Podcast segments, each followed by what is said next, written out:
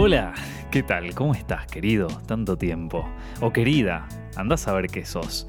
Quizás sos un alien que está escuchando esto. No sé, decímelo vos. Quizás eh, esta transmisión a través del internet ha llegado a lugares inhóspitos que el mundo todavía no ha descubierto.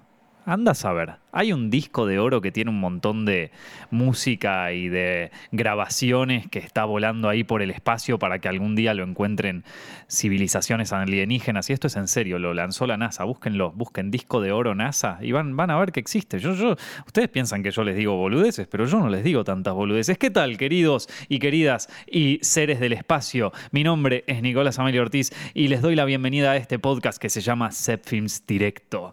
Otra vez, otra semana más. Disculpen Disculpen que la semana pasada no estuve, estuve de viaje en la comunidad de Cantabria, descubriendo ciudades como Santander.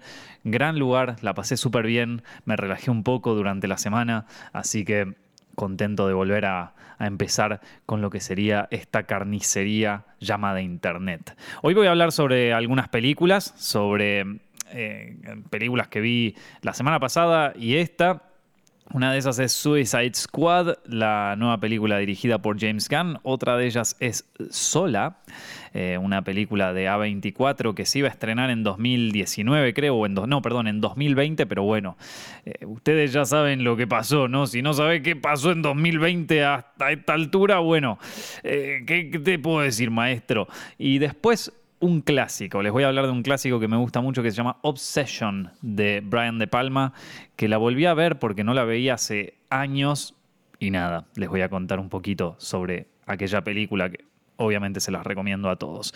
Bueno, este podcast, al igual que todos los demás, está auspiciado por nuestra plataforma de cursos llamada formacioncepfilms.com.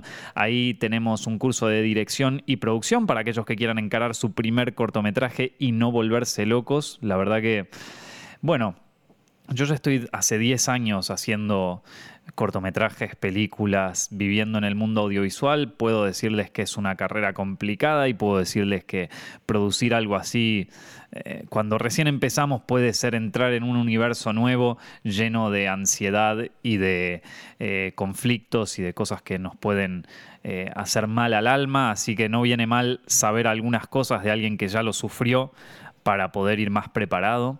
Si están por dirigir su primera obra, bueno, eh, prepárense porque es un camino complejo pero bueno, eh, que les puedo ahorrar bastantes dolores de cabeza con ese curso. Ya hay un montón de gente que agradeció verlo. Son episodios de una hora más o menos, que en su momento los hice en directo con preguntas de la audiencia y todo, así que eh, creo que les puede servir mucho. Y después tenemos un curso de fotografía también muy bueno, fotografía especializada en cine. Esto, a ver que si te gusta la fotografía también vas a aprender lo que es un diafragma y eso, pero, pero digamos que está mayormente pensado para aquellos que quieran dedicarse a la fotografía en cine y recién estén comenzando. Así que si te compraste una cámara hace poco o si estás pensando en comprar una cámara o si mismo estás haciendo tus primeros cortometrajes con tu teléfono celular, tu teléfono móvil, bueno, en ese curso eh, puedes aprender a aprovechar la cámara que tengas para cine de la mejor manera y de, bueno, de la forma más eh, potente. No solamente vemos temas técnicos ahí, sino también temas narrativos, ¿no? Cómo la fotografía puede ayudarnos a narrar, cómo hacer eh, una buena eh, elección de paleta de colores para, para nuestras filmaciones, cómo el color puede cambiar totalmente la narrativa de una escena, cómo la luz también puede ayudarnos a contar historias, eh, cómo menos luz puede hacer de una escena una experiencia distinta a llenar la escena de luz, cuáles son las distintas claves y bueno, yo creo que eso es bastante interesante interesante, no solo desde el aspecto técnico, sino también desde el aspecto visual. Vieron, hay veces donde tenemos una idea y no podemos llevarla o sea, como que tenemos muy bien pensada la idea en nuestra cabeza, ya sabemos cómo se debería ver un plano, cómo queremos que, se vea esta historia que queremos contar y todo, pero después llevarla a, lo que es eh, la cámara, lo que se termina viendo en cámara, eh, nos decepcionamos porque no termina siendo lo que esperábamos o algo así. Bueno, entonces ahí digamos que eh, este, este, curso te ayuda no solamente a, idear estas ideas visuales en tu cabeza, sino también a trasladarlas a la cámara y que se vean bien. Así que ya saben, si les interesan estos temas o si están entrando en el universo de la industria audiovisual, formacionsepfilms.com. Habrá nuevos cursos más adelante, pero por ahora tenemos estos dos que yo creo que son increíbles y mucha gente ya nos dijo lo mismo. Así que bueno, vamos a empezar, gente. Suicide Squad, ¿qué me pareció? Qué pasó con Suicide Squad, eh, de dónde sale esta película. Bueno, ya saben, eh, los que siguen este canal hace tiempo, que la primera película de Suicide Squad a mí mucho no me gustó. Eh, de hecho, no me gustó nada. Y a la las audiencias en general tampoco les gustó. Pero Warner ya tenía una secuela planificada para esta película. Le vaya bien o le vaya mal al film. Eh, David Ayer eh, se quejó muchas veces de que, de que la productora básicamente, bueno, le picó todo el proyecto, lo metió en una, en una carnicería, lo, recortó todo, lo cambió todo, eh, le metió música que él no quería meter. Bueno, básicamente destruyó su visión de la película, pero bueno, eh, las cosas son como son, ¿viste? Los estudios gigantes suelen hacer eso y algunas producciones terminan siendo destruidas por el mismo estudio. Warner no tiene el mejor track record, sobre todo con películas de DC, ya, ya ha destruido varias películas de esa franquicia tratando de buscar una identidad que todavía no, no sé si la consiguió del todo, quizás en, algunas películas le funcionó bien y eso, pero bueno, en Suicide Squad, la primera de todas, no, no tuvieron tanta suerte. Sin embargo, a la película le fue súper bien en taquilla. Ojo, le fue increíblemente bien. Entonces, ¿qué importa si a nadie le gustó? ¿Qué importa si tuvo pésimas críticas? Vamos a hacer una secuela. Y deciden hacer una secuela en el año 2016 que, que no solamente va a ser una secuela, sino también en ese mismo momento deciden hacer un spin-off de Suicide Squad con los protagonistas de la primera película, que son Deadshot, interpretado por Will Smith, y con Margot Robbie, que interpreta a eh, Harley Quinn. Eh, estas dos películas, eh, bueno, por lo menos el, desarrollo se aprueba y se le da luz verde en el mismo momento, ¿no? La secuela de de Suicide Squad quizás es la primera que, comienza su proceso de desarrollo. Y bueno, para esta secuela Warner empieza a buscar directores y su primera opción es Mel Gibson. Fíjate vos, ¿no? Mel Gibson, eh, no sé por qué eh, al final bueno, quizás dijo que no al proyecto, quizás tenía cosas más importantes que hacer, pero la cuestión es que Mel Gibson era la primera opción, no, no terminó dirigiendo la secuela. Otras opciones eran Ruben Fleischer, que es el director de Zombieland, David S. Goyer, que fue el guionista de Batman Begins y Man of Steel, y Jaume, o Jaume, o bueno, alguien que sepa francés me sabrá decir bien el, nombre, Colette Serra, que eh, está, estuvo trabajando en un desarrollo para Suicide Squad 2, para la secuela, eh, y bueno, llegó a ciertas instancias del guion y todo, pero finalmente dijo eh, no voy a hacer esta película. Y se fue con Disney a dirigir Jungle Cruise. Entonces, Warner estaba en un problema porque ahora eh, a ver, están pasando los años y no tenemos secuela de Suicide Squad. ¿Y qué vamos a hacer? ¿Y para dónde vamos a avanzar con este proyecto? ¿Y tenemos un proyecto? Bueno, de pronto se prende una luz. La luz de la salvación. ¿Quién aparece? Aparece James Gunn. Y James Gunn Muchos lo conocen porque fue el director de Guardianes de la Galaxia, una película de Marvel que no tenía, a la que nadie le tenía mucho, mucha fe, una película de personajes con cero expectativa que terminó siendo uno de los mayores éxitos de Marvel, una de mis películas de Marvel favoritas, si no es mi película de Marvel favorita, y bueno, un éxito taquillero impresionante. ¿Qué hace James Gunn en una película de Warner después de esto? Sí, en una película de DC. Bueno, resulta que él tenía un contrato de exclusividad con Disney. Estaba en ese momento desarrollando Guardianes de la Galaxia 3.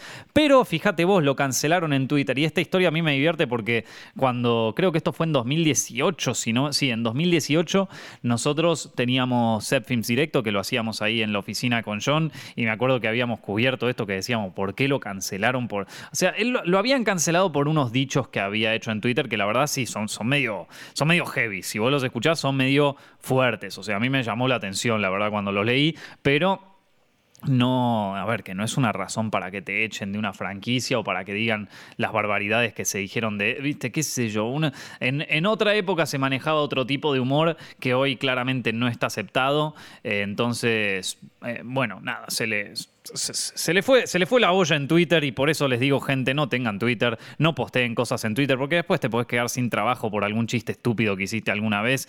Eh, ya te digo, en 2012 se hacían chistes, a ver, yo viví en 2012, se hacían chistes con cualquier cosa, estaba bien decir cualquier cosa, nadie le importaba, nadie se ofendía por nada, eh, y si te ofendías te jodías, ¿viste? Se hacían chistes de argentinos, de españoles, de peruanos, de mujeres, de hombres, se, se hacían chistes con todo, valía todo, ¿ves? Algunas cosas iban un poco al carajo, se hacían chistes con enfermedades terminales, se hacían chistes con la pedofilia, se hacían chistes con la violación, cualquier cosa valía, valía todo en ese momento. Y bueno, eh, si vas a tweets del 2012 o incluso tweets del 2010, te vas a encontrar con cada cosa que vos decís. Mm". Y bueno, mucha gente en aquella época no era tan conocida o, por lo menos no tenía un trabajo tan eh, políticamente correcto, o sea, tan eh, que, dependía de su corrección política. Eh, y, quizás en ese momento, bueno, decía, total, yo no soy nadie, no me conoce nadie, hago este tweet, hago este chiste pelotudo, ya fue, no pasa nada. Bueno, maestro, ¿quién te iba a decir que 10 años después ibas a estar trabajando en un puesto importante para una de las productoras más gigantes del planeta Tierra y que más se preocupa por eh, la santidad y por la eh, limpieza de sus, eh, de sus miembros, o por lo menos la aparente limpieza, ¿no? Después, a ver, si vos te mandás todas las cagadas, está todo bien, no pasa nada. Vos puedes ser un violador, un, un corrupto, una basura de persona, puedes ser lo que vos quieras, pero que no se entere nadie, dale. Yo me acuerdo cuando era chico y... Cuando tenía 16 años o 15 años que había hecho, vieron la típica que tu madre se, va o tu familia se va de, vacaciones, ¿viste? Y vos decís, ya fue, este fin de semana lo tengo solo, voy a hacer una fiesta. Y, y nosotros bueno, eh, había justamente, se había ido eh, mi mamá de vacaciones eh, un fin de semana y yo aprovecho para hacer una fiesta y hago mierda toda la casa porque claro, fiesta 15 años, todo un quilombo por todos lados, 16, no me acuerdo en ese, qué sé yo. La cuestión es que nos pusimos todos en pedo, terminó todo un desastre, toda la casa rota de arriba abajo y me acuerdo que mi, que mi vieja me había dicho en ese momento que yo dije, fuah, loco, esto me había dicho en ese momento, vos haces lo que quieras, rompe rompete todo, destruí todo, pero que yo no me entere. Bueno, Disney debe ser más o menos como mi vieja en ese caso. O sea, vos destruí todo, eh, lo que vos quieras en tu vida personal, pero por favor que no se entere nadie. Ponelo ahí abajo de, la alfombra, ¿viste? que, mientras no se entere nadie está todo bien. El día que salga un tuit o algo así, chao, maestro, a la mierda, se te terminó la historia. Em, y bueno, así que nada. Eh, lo cancelaron. lo cancelaron por esos tweets y, y entonces, nada, James Gunn eh, quedó medio huérfano porque ya no podía dirigir Guardianes de la Galaxia 3 y qué sé yo, entonces aparece Warner y le dice, che, vos no habías hecho una película. Sí, pero no ves que me acaban de cancelar, no nos importa. Tenemos una franquicia que está eh, desesperada por cualquier cosa, así que vení con nosotros. Y James Gunn dijo, bueno, dale. Y cuando Disney se enteró, se, puso celoso, efectivamente, o algo así. Dijo, ah, o sea que a la gente no le jode tanto que haya hecho estos chistes tan diabólicos.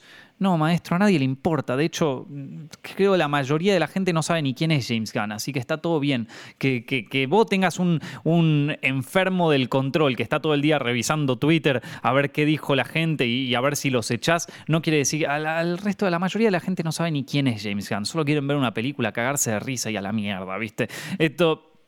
Entonces, ahí se dieron cuenta y dijeron, bueno, eh, que, creo que no sé si hicimos la mejor decisión. Realmente este es un tema estúpido que no le interesa a nadie. Y entonces ahí decidieron volver a contratar a James Gunn y dijeron, che, está todo bien, ¿no? Y James Gunn dijo, sí, sí, está todo bien. Me dejan dirigir Guardianes de la Galaxia 3 y la película de, de Suicide Squad. Y la gente de Disney probablemente le dijo, bueno, ok, perdón, che, está todo bien, ¿verdad? Si me pagan, está todo bien, te vamos a pagar.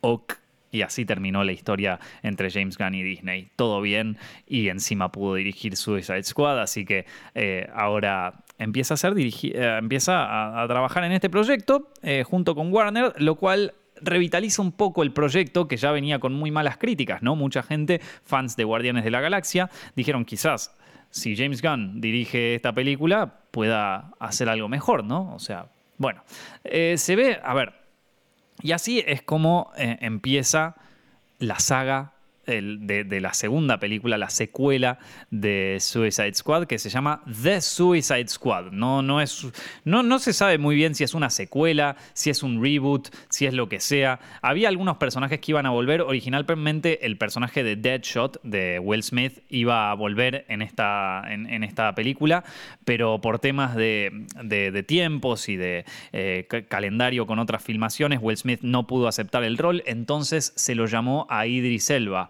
para, bueno, Warner en un, en un principio quería que Idris Elba interpretara el papel de Will Smith, pero James Gunn dijo, no, para, hagamos otro personaje que otra vez, ya cagaron la primera película una vez, no la vuelvan a cagar, gente, si no me van a tener que explicar por qué Will Smith se convirtió en Idris Elba, así de repente, ¿no? Entonces le generan otro personaje, Warner dijo, ¿sabes qué? Está bien, la hicimos cualquiera en la primera película, sé lo que vos quieras. Y de hecho, se nota bastante que en esta película Warner le dijo como, haz lo que vos quieras a James Gunn, porque realmente esta película...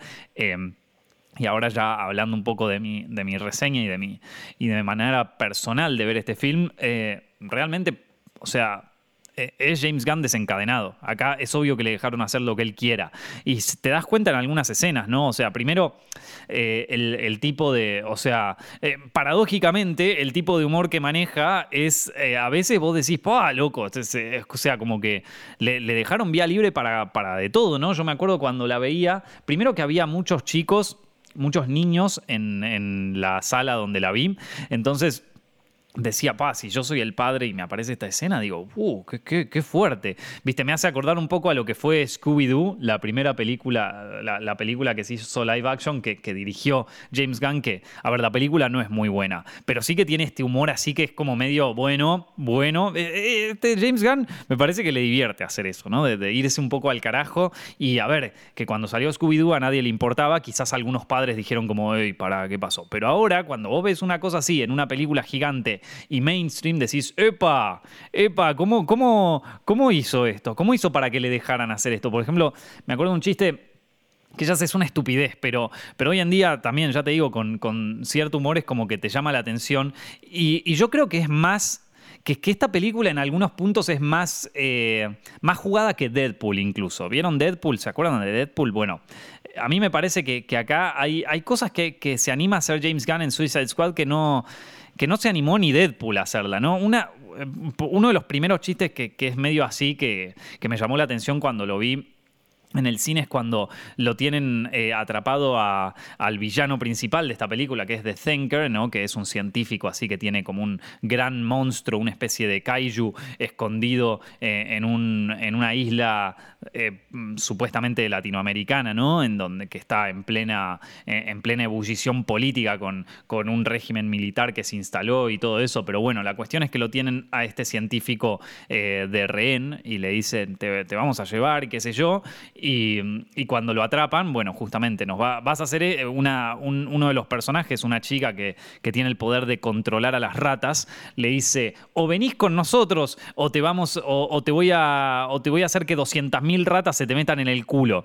Y entonces ahí el, Thinker dice, mira, te va a sorprender la respuesta que tengo para eso, ¿viste? O sea, como que quizás, quizás, eh, quizás me gusta eh, que me metas todas esas ratas. Y, y yo te digo, es un chiste medio boludo, pero escuchar algo así en una película mainstream, yo te digo, es jodido, no, no me lo esperaba y en algún punto me, gustó mucho eso. Eh, y, toda, la, toda la película tiene momentos así totalmente irreverentes que, no importa nada. Me gustó también mucho al principio, que es como, eh, bueno, ya saben cómo es la historia. Te metemos en la píldora, si no nos haces caso, te hacemos explotar y vamos derecho a la misión. Como que, chao, así. Eh, no me gustó mucho de esta película los saltos temporales. Es como, bueno, el día anterior, 12 horas antes, 8 eh, horas. Hay, hay momentos que, o sea que, miren, justamente yo lo hablaba con un amigo a la salida de la película. Eh, hay una película de Tarantino que se llama The Hateful Eight. Eh, doy este ejemplo porque es muy probable que todos la hayan visto. Eh, y en esta película hay un salto en el tiempo. Hay un salto a unas horas antes, que nos explica un poco el plot twist de esta película, ¿no? El, el giro narrativo de The Hateful Eight. Que ese salto en el tiempo es súper importante porque, claro, de repente es como que cambia toda la visión y parece como medio un, eh, bueno, eh, un, eh, nada, una de estas películas de misterio que empiezan a dar el giro y vuelven hacia atrás, vieron como una especie de, de Orient Express, viste, una cosa así. Que, bueno, que nos revela más de la información y que es clave ese salto temporal para que coso. Ahora, las cosas que explican los saltos temporales acá es, bueno, ¿Por qué se cae el personaje de Idris Elba sobre el personaje de Peacemaker, ¿no? Este, interpretado por John Cena? ¿Por qué se cae encima de él? Para explicarte esto, vamos ocho horas antes a mostrarte todo lo que pasó con el resto. No sé, yo creo que se podría haber hecho un montaje paralelo. Eh, no sé, ¿se acuerdan de The Dark Knight, la, primera película de. No, la segunda película de, de la trilogía de Batman de Christopher Nolan, que tenés este robo al banco que ocurre las tres situaciones paralelas y está muy muy bien montado eso, como que son todas las situaciones de, los distintos Jokers que cómo se van metiendo en el banco y cómo se van muriendo uno tras el otro. Eso me parece que está espectacular. Creo que las escenas que son de saltos en el tiempo... Eh, no, no sé, hubiera estado mejor si, si las resolvían de otra manera. Fuera de eso, a mí me gustó, me parece, a ver, comparado con la primera es una mucho mejor película, tiene mucho más identidad, mucha más actitud, es una peli que está buena, que está copada, que está divertida. Eh, lo que sí estoy un poco decepcionado con la música en este caso. James Gunn, eh, a mí una de las razones que me gustó muchísimo de Guardianes de la Galaxia es eh, la, elección de la música, ¿no? Que de hecho el soundtrack de Guardianes de la Galaxia es, es, un hit, o sea, es, quizás uno de, los mejores soundtracks de Marvel y tiene unos temas que son espectaculares, que de hecho recobraron, recobraron presencia en el mundo de la música a mucha gente quizás le empezó a gustar el rock y el pop de los 70 gracias a ese soundtrack. Eh, se reivindican muchas canciones que ya estuvieron en películas famosas, como esta, la de eh, Hooked on a Feeling, que también eh, aparece en el soundtrack de, Tarantino de Reservoir Dogs. Entonces, es como, bueno, nada, yo me imaginé que, el, que a ver, que no fui con muchas expectativas a ver esta película, la verdad. No me imaginaba tanto, pero sí me imaginaba que la música va a estar buenísima. Y la verdad es que la música. es, que, es que en el tráiler ya usan un tema que creo que era. Ay, eh, Dirty Work de Steely Dan, creo que es el tema. No me, acuerdo bien quién era el, ah, quién era el artista, pero nada, es un tema que a mí me gusta mucho eh, y, que, y que forma parte de varios de mis playlists de, música de rock de los 60 y 70. Eh, pero, pero claro en ese tráiler la música estaba muy bien, sonaba súper bien, estaba buenísimo y yo digo, chao, James Gunn. A ver, que no sé si la película me va a gustar, pero que me va a gustar el, soundtrack estoy seguro. Y si bien usan buenos temas, hay un, hay un momento en, en donde tenemos una escena con, con la van que, que, está llevando o que van a usar el Suicide Squad para entrar en la ciudad, que está el tipo, eh, de repente lo para la policía para pedirle los papeles y todo, y el tipo está escuchando Point of No Return de, de Kansas, que es un tema que a mí me encanta y que que, eh, realmente no sé si lo vi en alguna película, así que está, está buenísimo eso. Em, Dicho sea de paso, ¿no? Esto, eh, ¿qué hace en, una dictadura latinoamericana? ¿Qué hacen los personajes escuchando música estadounidense, ¿no? O sea, hay una, hay una visión medio extraña ahí de James Gunn, pero bueno, no importa, esa parte la vamos a, vamos a pasar por alto, no, no importa, eh, no le vamos a hacer caso, ¿no? Eh, hay, una, hay una cosa también sobre eso de cuál es la idea que tiene James Gunn de cómo funcionan las revoluciones en Latinoamérica, ¿no? Esta es una, o, o quizás incluso es una visión estadounidense de cómo funcionan las revoluciones latinoamericanas, ¿no? Es, es, medio, es medio loco eso. Creo que es una de las partes de la película que más me llamó la atención de, bueno, de cuál es la visión de una, de, una revolución violenta eh, en un país eh, tercermundista, o bueno, en este caso en una isla latinoamericana que, verdaderamente no existe, ¿no? ¿Viste? Eh, en, la, película se em, empieza con que hay un golpe de Estado, vieron al, estilo de, al estilo cubano, y, entonces hay una facción que, es, bueno, la facción más militar, que, hizo un montón de eh, tramoyas con Estados Unidos y que tiene todas sus conspiraciones y, bueno, de lo que va principalmente la película, que también hay unos nazis que se metieron y hay como un sentimiento antiamericano que es muy típico de, bueno, de, nuestros países, que, muchos lo podemos incluso compartir, ¿no? Porque es cierto que la CIA estuvo muy involucrada en varias de las, de las dictaduras militares que ocurrieron en Latinoamérica, Pero después, nosotros tenemos al final de la película, y bueno, nada, les voy a contar un spoiler, pero al final de la película, este régimen militar es derrocado por una facción revolucionaria armada, eh, que, que bueno, que uno supondría sería un equivalente eh, guevarista ¿no? de, esta, de esta ciudad latinoamericana. Y es muy loco como,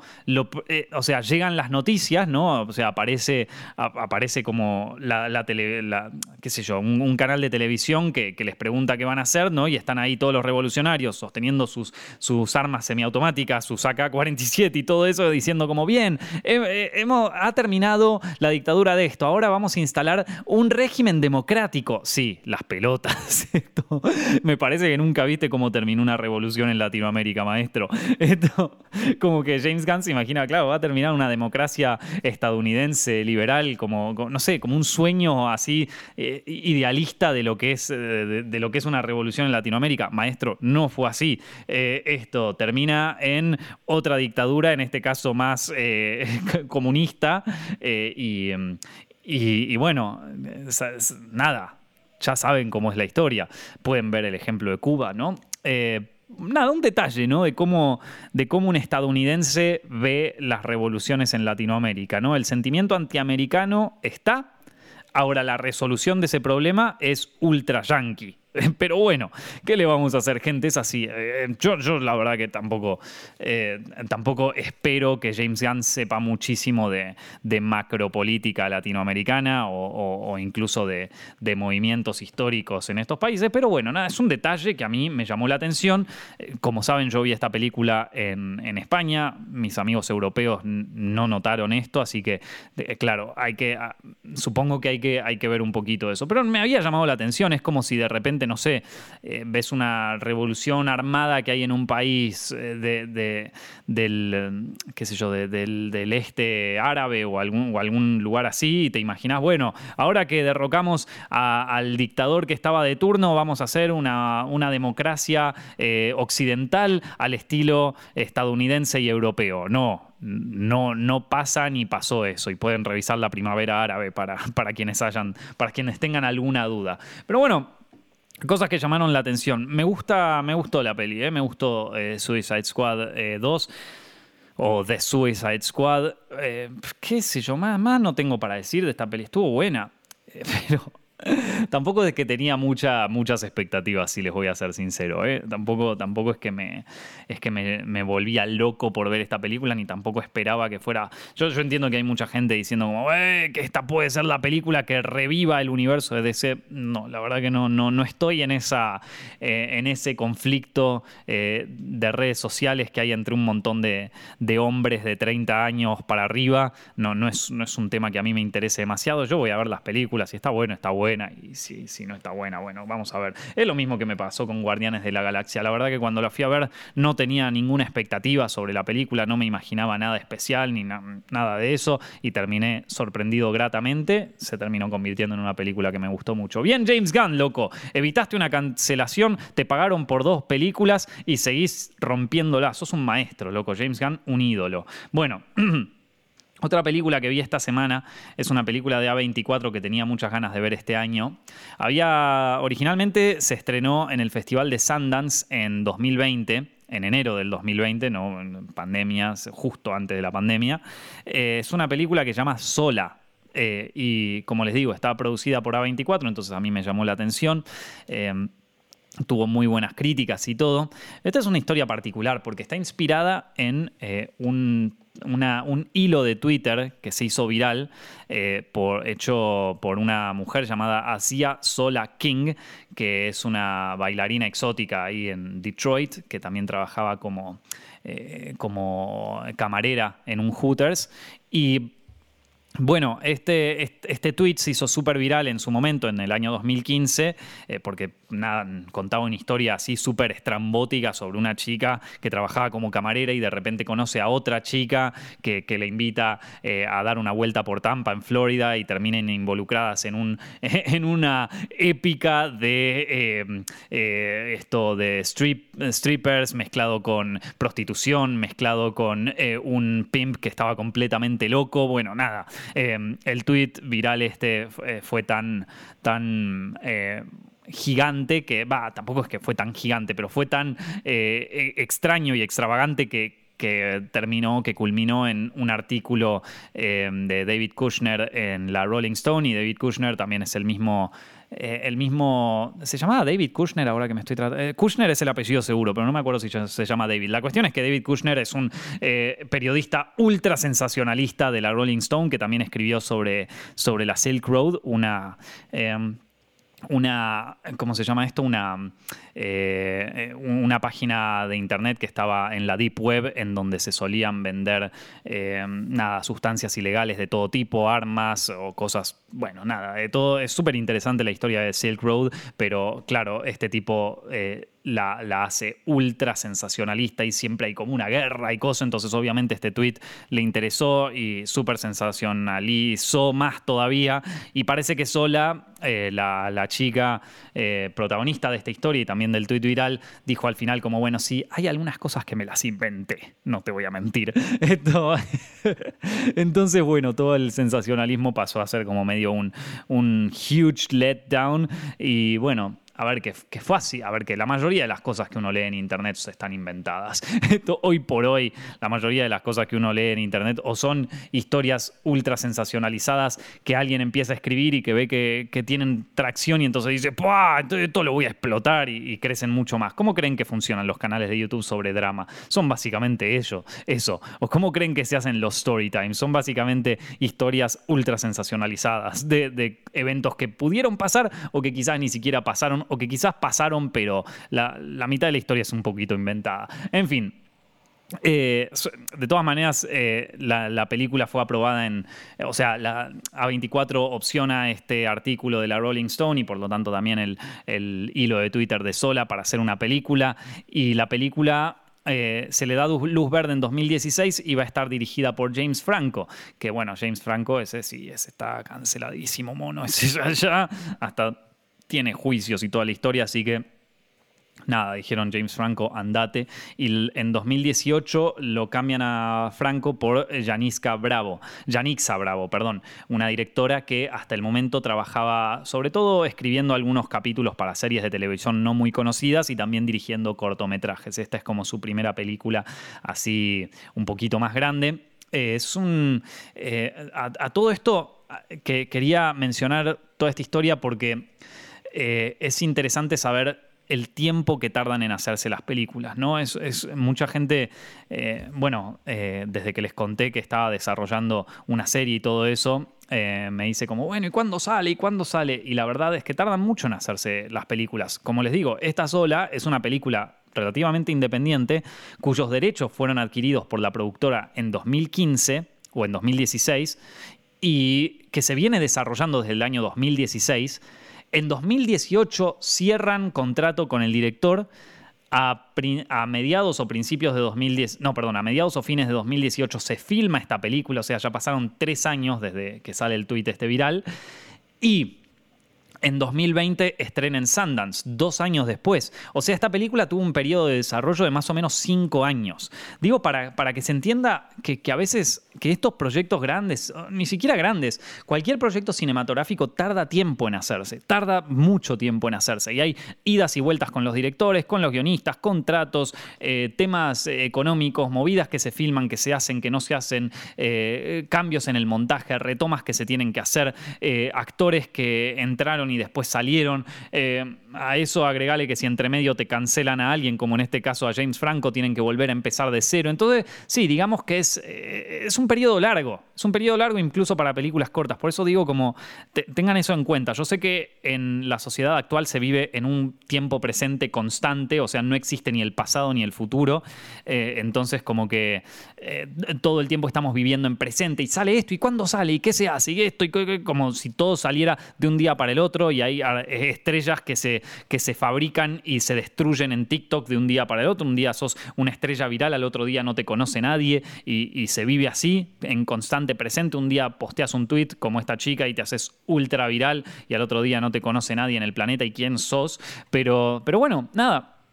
Así es como la realidad es que el mundo del cine y el mundo de la literatura y bueno, la cultura en general tarda mucho más en hacerse. Es muy difícil escribir un guion largo, es muy difícil eh, dirigir una película, los días de rodaje, es muy difícil montarla, después también los efectos especiales, los distintos cortes que se hacen del film, en fin, hay mucho, hay mucho trabajo detrás de una película, incluso tan independiente como sola.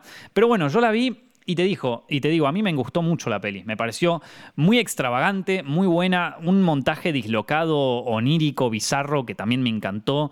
Em, el montaje tiene dos características que, como les digo, salta de presente a futuro sin problema, es como que no, está súper dislocado, las cosas van y vienen. Hay un momento en donde hasta se, se plantea un segundo punto de vista eh, que, obviamente está inventado y esta historia también está inventada en un punto, entonces como que los puntos de vista también ya son medio cualquiera en un punto. Eh, todo, todo, es súper extravagante, todo es súper como eh, muy, muy por arriba, ¿no? Se les va la olla en todo momento a, los protagonistas y, está. Y a mí me gustó mucho. Eh, tiene un aire muy independiente, eso está también bueno, ¿no? Que se está grabada. No sé si está grabada en 16 milímetros o en 35 milímetros, pero bueno, vos tenés ahí el grano fílmico todo el tiempo eh, de, de algo que por momentos hasta se siente medio documental. El viaje de las, de las chicas al principio parece medio un documental que están, que, están grabando mientras van para allá, que después se mezcla un poco con, con cosas que filmaron en su teléfono y eso. Está, a nivel montaje está muy bien esta película, me gustó mucho. Me gustó también mucho la idea de que, de que tuviera un aire independiente. Por momentos me hizo acordar un poco el montaje a una peli eh, de los 80 que se llama Henry, Retrato de un asesino. Eh, está, nada, gran, gran, gran peli así independiente de asesinatos. Obviamente Henry es mil veces más violenta, pero tiene también una, un poco de onda así indie, en donde por momentos, eh, bueno, en esta película no solamente tenemos la historia dislocada, sino que hay, hay momentos en donde simplemente entramos en una especie de trance musical donde vamos en el auto de, lo, de las protagonistas, donde nos va llevando por las oscuras noches de Tampa en Florida y donde medio que, medio que presenciamos un momento, eh, eh, nada, eh, parado en el tiempo, vieron como que, como que de repente estamos simplemente flotando en la película, ¿no? Estamos presenciando un momento etéreo de un auto que, va por las calles de Tampa o por las autopistas, la, música, de repente las cosas que le llaman la atención al camarógrafo, ¿no? De repente una bandera que vamos viendo, cómo se aleja y cómo vuelve. Y esos momentos así medio etéreos que ya casi parecen... Eh, Casi parecen documentales. Está, me parece que, está muy bueno. A nivel, a nivel ritmo, esta película me gustó mucho. Para lo, para lo que busca, ¿no? Porque, a ver, que no, no busca ser una película gigante, no busca ser una película super mainstream. Y dentro de lo que es el cine independiente, me, pareció muy fresco esto también, ¿no? las escenas de sexo en un, en un momento en la película eh, también están muy bien llevadas. El montaje es como que, nada, me, pareció fresco. Me pareció como que la directora dijo, vamos a probar cosas. Y, y le y le salió bien, y le salió bien y, me gustó. La verdad que eh, el montaje de esta película es una de las cosas, junto con las actuaciones de las dos protagonistas y el montaje, para mí son lo mejor de este film. Eh, quería decir otra cosita más sobre este tema. Eh, bueno, esto de que parece un documental y algo que sí no me gustó de la película y no me gustó para nada. Creo que esto es la parte que, que no, no, no arruina la película, pero sí te digo que, arruina una experiencia que podría ser, haber sido fantástica.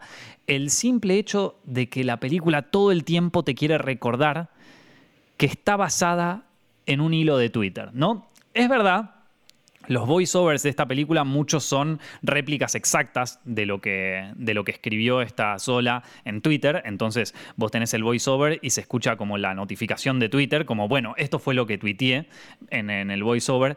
Me pareció tan innecesario tan innecesario esa notificación constante, me pareció insoportable en algún punto.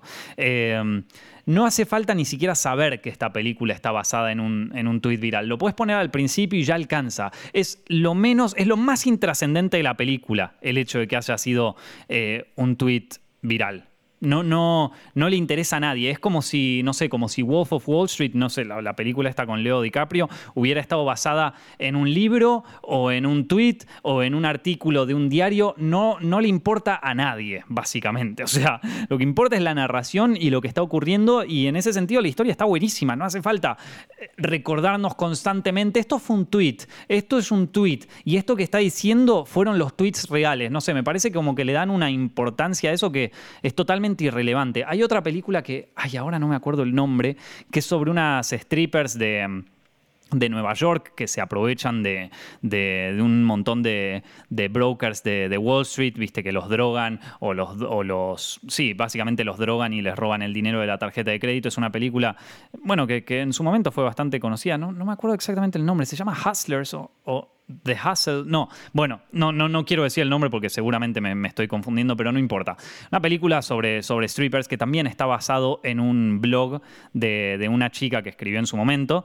Eh, y, ese, y ese blog en ningún momento de la película está, a ver, que sí, se menciona al principio de que está basado en esto y qué sé yo, pero no es un factor importantísimo para la trama, porque realmente no lo es el, material de, de origen. Y en esta película me parece que es algo que, en cierto modo, hace que la experiencia sea un poquito menos llevadera. Ya te digo, el montaje está espectacular, pero esto de, hacerlo, tratar, intentar de, que también tenga su, origen en Internet y, y, recordárnoslo constantemente no está muy bien llevado. Yo entiendo, es muy difícil hoy en día en las películas eh, darle como una especie de idioma al Internet, a los mensajes de texto y todo eso, porque no existe un idioma cinematográfico para el Internet. Hay un video muy interesante que había hecho hace muchos años, Every Frame a Painting, que habla sobre esto, sobre cómo, cómo las películas están intentando buscar eh, una, un idioma audiovisual para, para, el, para, lo, para el Internet, ¿sí? o para la comunicación a través de Internet, porque claro, por ejemplo, eh, para, mostrar de forma audiovisual un sueño, tenemos 100 años. O sea, a ver, el personaje está soñando. ¿Cómo lo hacemos en modo cinematográfico? Bueno, tenés esto de que la película hace bli, bli, bli, y se muestra y, pasamos por un fundido hacia, hacia el mundo del sueño de este personaje. Qué sé yo, ya, ya se hicieron un montón de intentos de mostrar los sueños en el cine y ya digamos que los directores tienen herramientas, pero para mostrar la comunicación a través de Internet no hay tantas herramientas. Tenemos el clásico ejemplo de House of Cards de los personajes texteando y que se ve el texto ahí de, en, el plano, ¿no? o sea, dentro de la composición, que eso en realidad, vos fíjate, no lo inventó precisamente House of Cards, no lo inventó David Fincher, eh, ya se hacía antes en otras películas. Eh, hay una, por cierto, hay una película que se llama Eh, dirigida por David Schwimmer, que es eh, el protagonista de Friends, ¿no? Es Ross en Friends, es que también dirigió películas.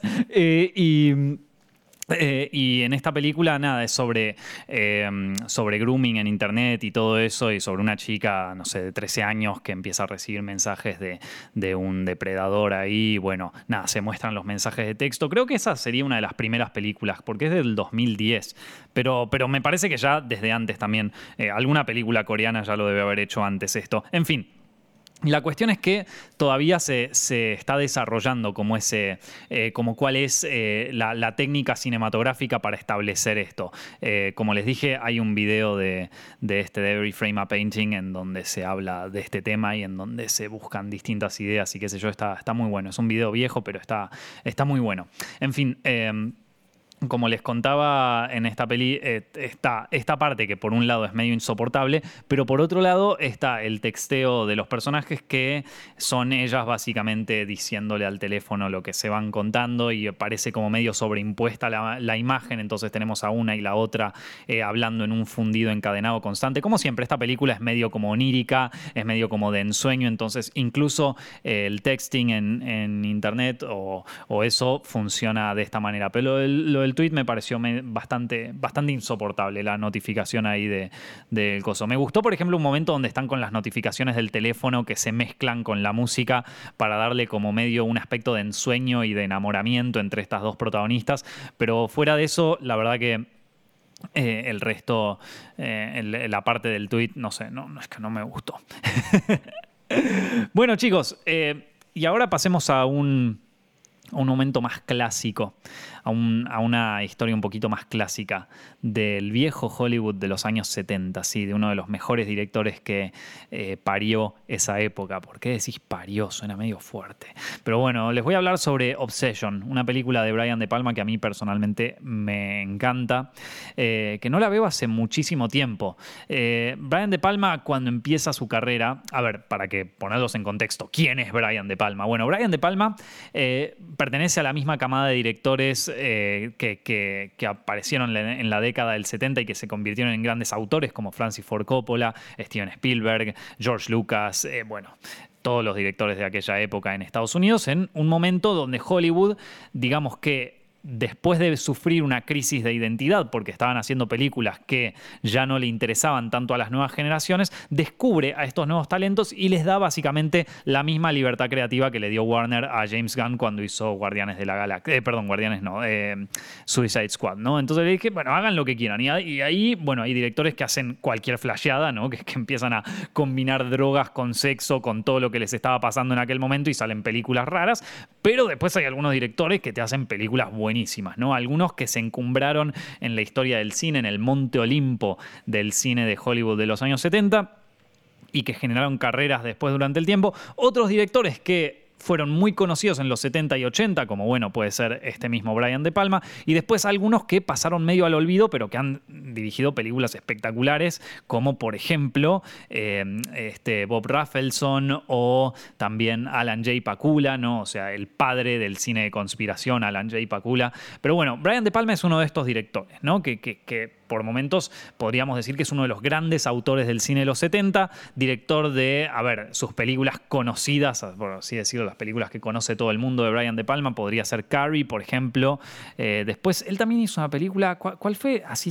¿Cuál es la película más conocida de Brian De Palma, la que conoce todo el mundo? Claro, Misión Imposible, obviamente, Misión Imposible, eh, la primera de todas la dirigió también él, fue una película que hizo por encargo, pero que sin embargo la disfrutó muchísimo. Después eh, hizo también Doble de Cuerpo, que ya quizás no sea tan conocida, pero es una película espectacular. Después, nada, hizo El Fantasma del Paradiso, también una musical completamente bizarro, pero, pero increíble. Bueno, Cuestión, Brian De Palma eh, dirige, eh, dirige esta película en, en, sus comienzos, ¿no? Como director. Sus primeras sus primeras películas, las primeras películas que dirigió De Palma fueron más que nada, casi te diría, su ultra homenajes, por no decir remakes de películas de Hitchcock. Tenemos Sisters, por ejemplo, Hermanas Diabólicas, que es eh, básicamente psicosis mezclado con eh, Spellbound o con cosas así, en donde también participa Bernard Herrmann como compositor. Sus últimas composiciones, de hecho, sus últimos soundtracks, Bernard Herrmann, por si no lo conocen, es uno de los mejores compositores de la historia de Hollywood. Es. Eh, compositor de, Psicosis, de Vértigo, de mm, eh, Taxi Driver, ¿no? O sea, es un, es un genio, básicamente. Y Brian De Palma, un gran fanático de Hitchcock, logró que Bernard Herrmann le compusiera la música para Sisters eh, y para también esta Obsession.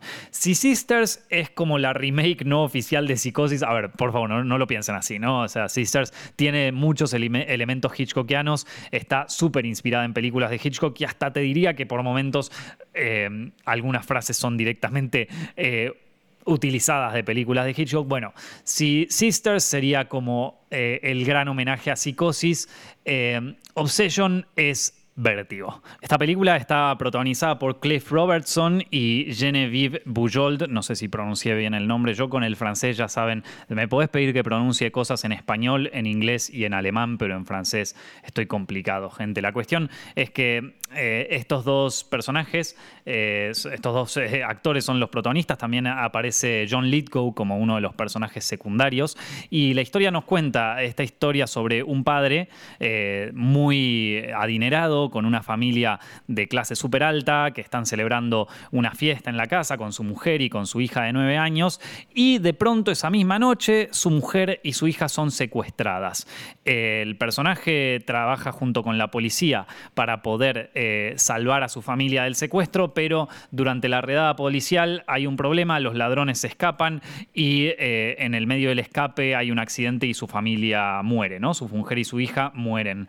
Entonces el protagonista queda absolutamente traumado por este evento, años y años después todavía no se puede recuperar, decide hacer un viaje a Italia y en ese mismo viaje conoce a una mujer que se ve básicamente igual que su fallecida mujer anterior, ¿no? Entonces eh, trata de seguirla, trata de conocerla y al mejor estilo vértigo, esto quizás podría revelarnos eh, otra cosa, ¿no? Quizás no era tan casual que haya conocido a esa mujer. Pero bueno, em, Nada, como les digo, tiene muchísimos elementos de vértigo al punto de que el mismo Alfred Hitchcock estuvo furioso de que esta película fuese creada porque, claro, él, él la consideraba como una remake no oficial de vértigo, aunque digamos que la película tiene su identidad propia y funciona por sí sola, pero sí que es verdad que, tiene muchísimos elementos de vértigo. Esta película está, eh, fue, fue escrita eh, con Vértigo como inspiración entre eh, Brian De Palma y Paul Schrader. Eh, Brian De Palma se involucra en el guion más o menos en la primera escritura o, casi en el primer borrador y después Paul Schrader se encarga solo y a Paul Schrader quedó obsesionado con esta historia y le encantó y para él era la mejor historia que escribió en su vida, pero de pronto Brian De Palma le dijo, mira, ¿sabes qué? Está muy bien tu guion, pero me parece que es demasiado largo. Y le cortó el tercer acto. De hecho, en la película, el, último acto que, hubiera ocurrido, eh, al final no ocurre. Está, totalmente cortado. Tanto Bernard Herrmann como, eh, esto, como Brian De Palma, los dos... Eh, coinciden en que no, no hacía falta ese, ese siguiente acto, así que eh, me parece que es la, fue la mejor opción en definitiva. Pero bueno, la cuestión es que esta película está, está buenísima y, se las quería, y se las quería recomendar. Como les dije, eh, Bernard Herrmann está como compositor en este film y eh, viene a trabajar como, como músico en su último trabajo eh, antes de morir, o sea, antes de fallecer. Eh, él trabaja en Sisters eh, anteriormente y para él Obsession es como su mejor obra como compositor. Así que digamos que luego de su muerte, digamos que su última, su última película para la que trabajó, él terminó muy contento. Así que bueno, vamos a, vamos a decir eso. Y también otra característica que tiene Obsession para ser una de las primeras películas de De Palma es que está editada por Paul Hirsch. Que Paul Hirsch lamentablemente no no es, o sea, no es muy recordado como quizás otros editores de aquella época. Se me ocurre Walter Murch, uno de los montajistas más eh, prestigiosos de toda la historia del cine. Yo creo que Walter Murch también, habiendo escrito tantos libros y habiendo aceptado tantas entrevistas y habiendo dado tantos seminarios, digamos que trabajó muchísimo en su, en su imagen como editor y en casi como uno de los pilares del montaje de Hollywood eh, moderno, ¿no? Entonces, eh, sí, fue, una persona que trabajó muchísimo en eh, bueno, en, publicitar su propia imagen. Paul Hirsch eh, no, no, tuvo esta suerte o quizás no, no, no se... No, no, trabajó tanto en este aspecto de su propia vida y de su propio trabajo, eh, así que está no sé, este, quedó medio delegado entre las sombras. Vieron como algunos directores, como les mencioné, Pacula, vieron, eh, así como hubo directores muy buenos en los 70 que hoy no se los recuerda tanto, también hubo grandes montajistas, ¿no? En aquel momento, como Paul Hirsch, que, bueno, para que se den una idea, eh, editó casi todas las películas de Brian De Palma de aquella época, ¿no? Sisters, Carrie, El Fantasma del Paraíso, y también editó, también es el montajista de Star Wars, la primera, A New Hope, y también la segunda. Eh, es, por eso, digamos, es uno de los eh, editores mucho más de los eh, editores más importantes de, aquella época. Hoy, lamentablemente, eh, se, lo. Se, lo rebajó muchísimo con las películas que, que editó en los últimos años. Para que se den una idea, Estuvo de montajista en Warcraft, estuvo de montajista en Date Movie en los años 2000, o, peor todavía en La Momia, la película esta creo que fue de 2017 que pasó sin pena ni gloria. Una lástima, la verdad. Pero bueno, eh, otra de las características de esta película es que eh, parece que el cast eh, fue, fue muy bueno para De Palma, sobre todo eh, la, actriz principal, ¿no? Que, que, digamos que hace una performance, que tiene una performance muy difícil porque, bueno, es entrar en spoilers, no les quiero spoiler la película, pero, pero su personaje eh, que es esta mujer que, el protagonista eh, conoce en, esta, en este viaje a Italia, es un personaje muy difícil de construir y es un personaje en donde muchas escenas uno podría decir, no, esto es cualquiera, esto es cualquiera, punto. Y, y vamos a decirlo, eh, la actriz hace un trabajo espectacular en, en, este personaje, porque lo hace creíble, lo hace emocionalmente viable, tiene escenas muy difíciles que las lleva súper bien. El actor que según eh, Brian De Palma fue un desastre y fue una mala elección como cast, fue el protagonista, Cliff Robertson, que parece que fue un actor muy difícil de dirigir, un actor con el que no quiso trabajar, perdón, con el que se arrepintió de trabajar, que hizo el rodaje una experiencia medio compleja para el resto de los actores y también para el director, para que se den una idea, el tipo, bueno, que, que ya tenía cierta edad y cuyo papel es bastante oscuro, ¿no? Es un personaje cuya familia fue secuestrada y que luego fue eh, bueno, asesinada, ¿no? Entonces eh, nos imaginamos un personaje oscuro, un personaje que, está pasando por ciertos tormentos y por todo eso, y, sin embargo Cliff Robertson quería que en todas las escenas él estuviera súper bronceado, vieron como, no sé, se obsesionó con estar bronceado, también era algo de los 70, ¿no? Estaba muy de moda tener un buen bronceado en aquel momento en Hollywood, pero, pero digamos como que...